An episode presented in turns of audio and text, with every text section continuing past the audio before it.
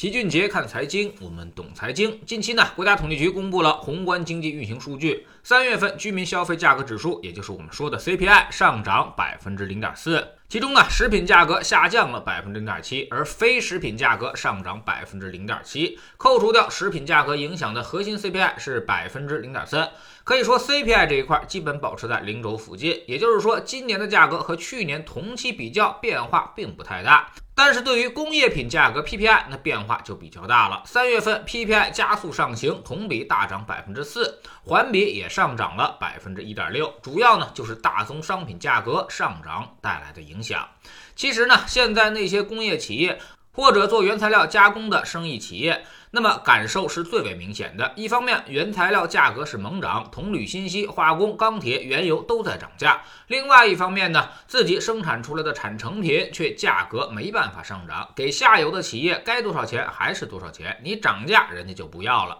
所以，这种弊端企业最近的日子过得是极其艰难。老齐这里也经常有人来问，说自己是做加工生意的，现在面临原材料短缺，要不要多囤货？真怕以后原材料持续上涨。现在已经相当于白干了，基本上利润都被原材料的涨价给吃掉了。如果再涨价，那基本就是赔本的买卖了。许多不在行业里的朋友可能无法理解，为啥上游涨价，下游你就不能涨价呢？因为价格的形成机制是不一样的。上游涨价是由供给决定的，而下游涨价是由需求决定的。去年因为疫情，许多的企业呢是停工停产，造成了基础原材料供大于求，价格暴跌，甚至出现了原油负值交割这种千古怪象。于是呢，很多上游企业都纷纷停产，反正开采出来也没人要，那么我肯定是要减产的。从数据上其实也挺明显的，即便是国内的很多企业，在去年春节之后一个复工潮，然后接下来就是减产潮，也就是说，疫情的角度来说，复工复产是没啥问题了。但是他们马上发现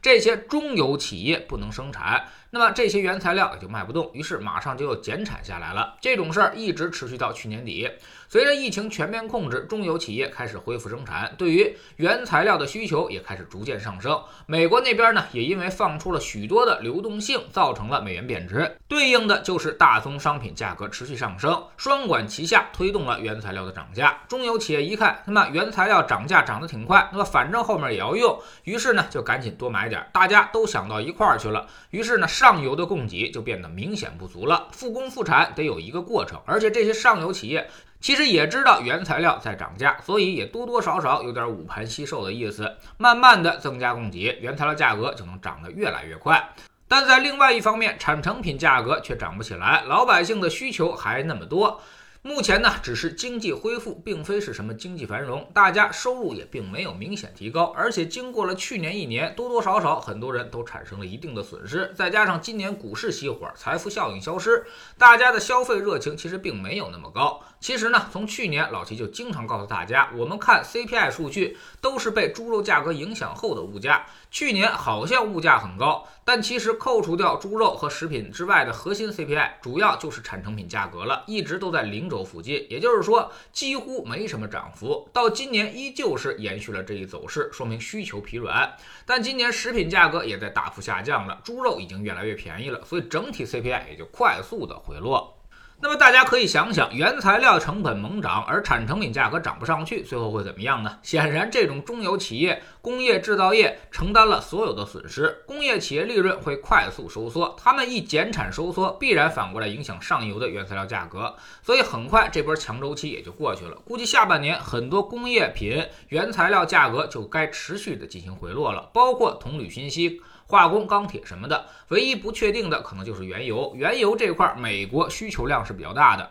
供给和需求也主要看全球的影响，所以我们不是一家能够说了算的。老齐一直强调，就在别人喊原材料价格猛涨、大通胀就要来临的时候，我们过完年之后，第一时间就在星球粉丝群里面提示大家，周期的机会结束了，你的感受落后经济一个周期，而股市的表现呢，要提前经济半个周期，所以你感觉到了，基本上就已经没机会了。其实呢，现在已经基本上很多企业都快干不下去了，开始纷纷减产，会逐渐减少对于上游原材料的需求。而上游这些企业呢，看到现在不断涨价，他们反而会加大供给，所以很快就会形成一个供大于求的局面，然后原材料价格就不涨反跌了。估计下半年这 PPI 就得开始下行，大家把心放在肚子里就好。这波不会产生大的通胀了。其实自打七十年代之后，世界范围内就没有发生过全面的大通胀，只是局部地区的偶然事件，也主要是因为没有纳入全球化而引发的。比如我们的大通胀发生在八八年、八九年、九三年、九四年以及九七年一点儿，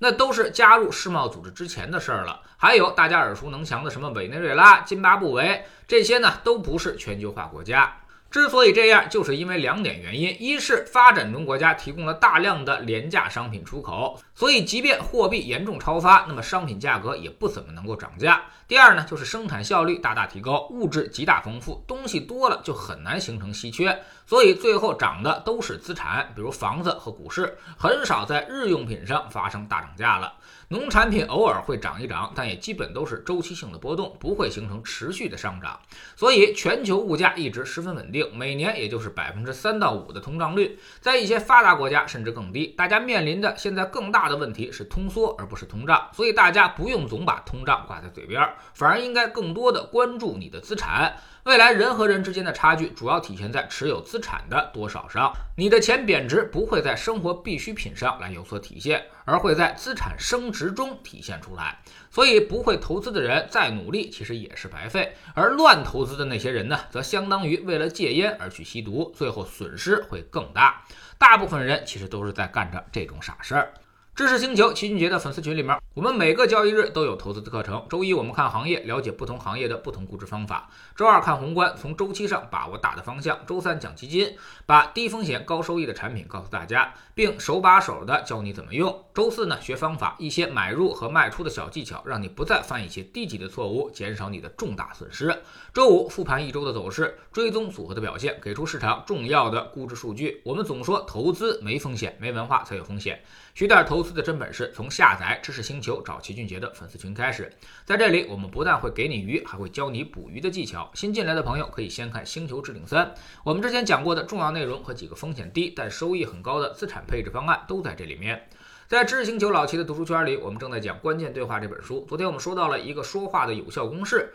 把我们要说的内容套用到这个公式里面，就会变成一种套路，它能够尽可能的化解掉对话中的那些矛盾。但这种事儿呢，你知道只是做到了第一步，更重要的是要反复的进行练习，形成思维和肌肉上的记忆，才能够产生最终的效果。下载知识星球找老齐的读书圈，每天十分钟语音，一年为您带来五十本财经类书籍的精读和精讲。您现在加入之前讲过的两百本书，全都可以在星球读书圈的置顶二找到快速链接，方便您。收听收看读书圈学习读万卷书，粉丝群实践行万里路，各自独立运营也单独付费，千万不要走错了。苹果用户请到老齐的读书圈同名公众号里面扫描二维码加入，三天之内不满意可以在星球 PP 的右上角自己全额退款，欢迎过来体验一下。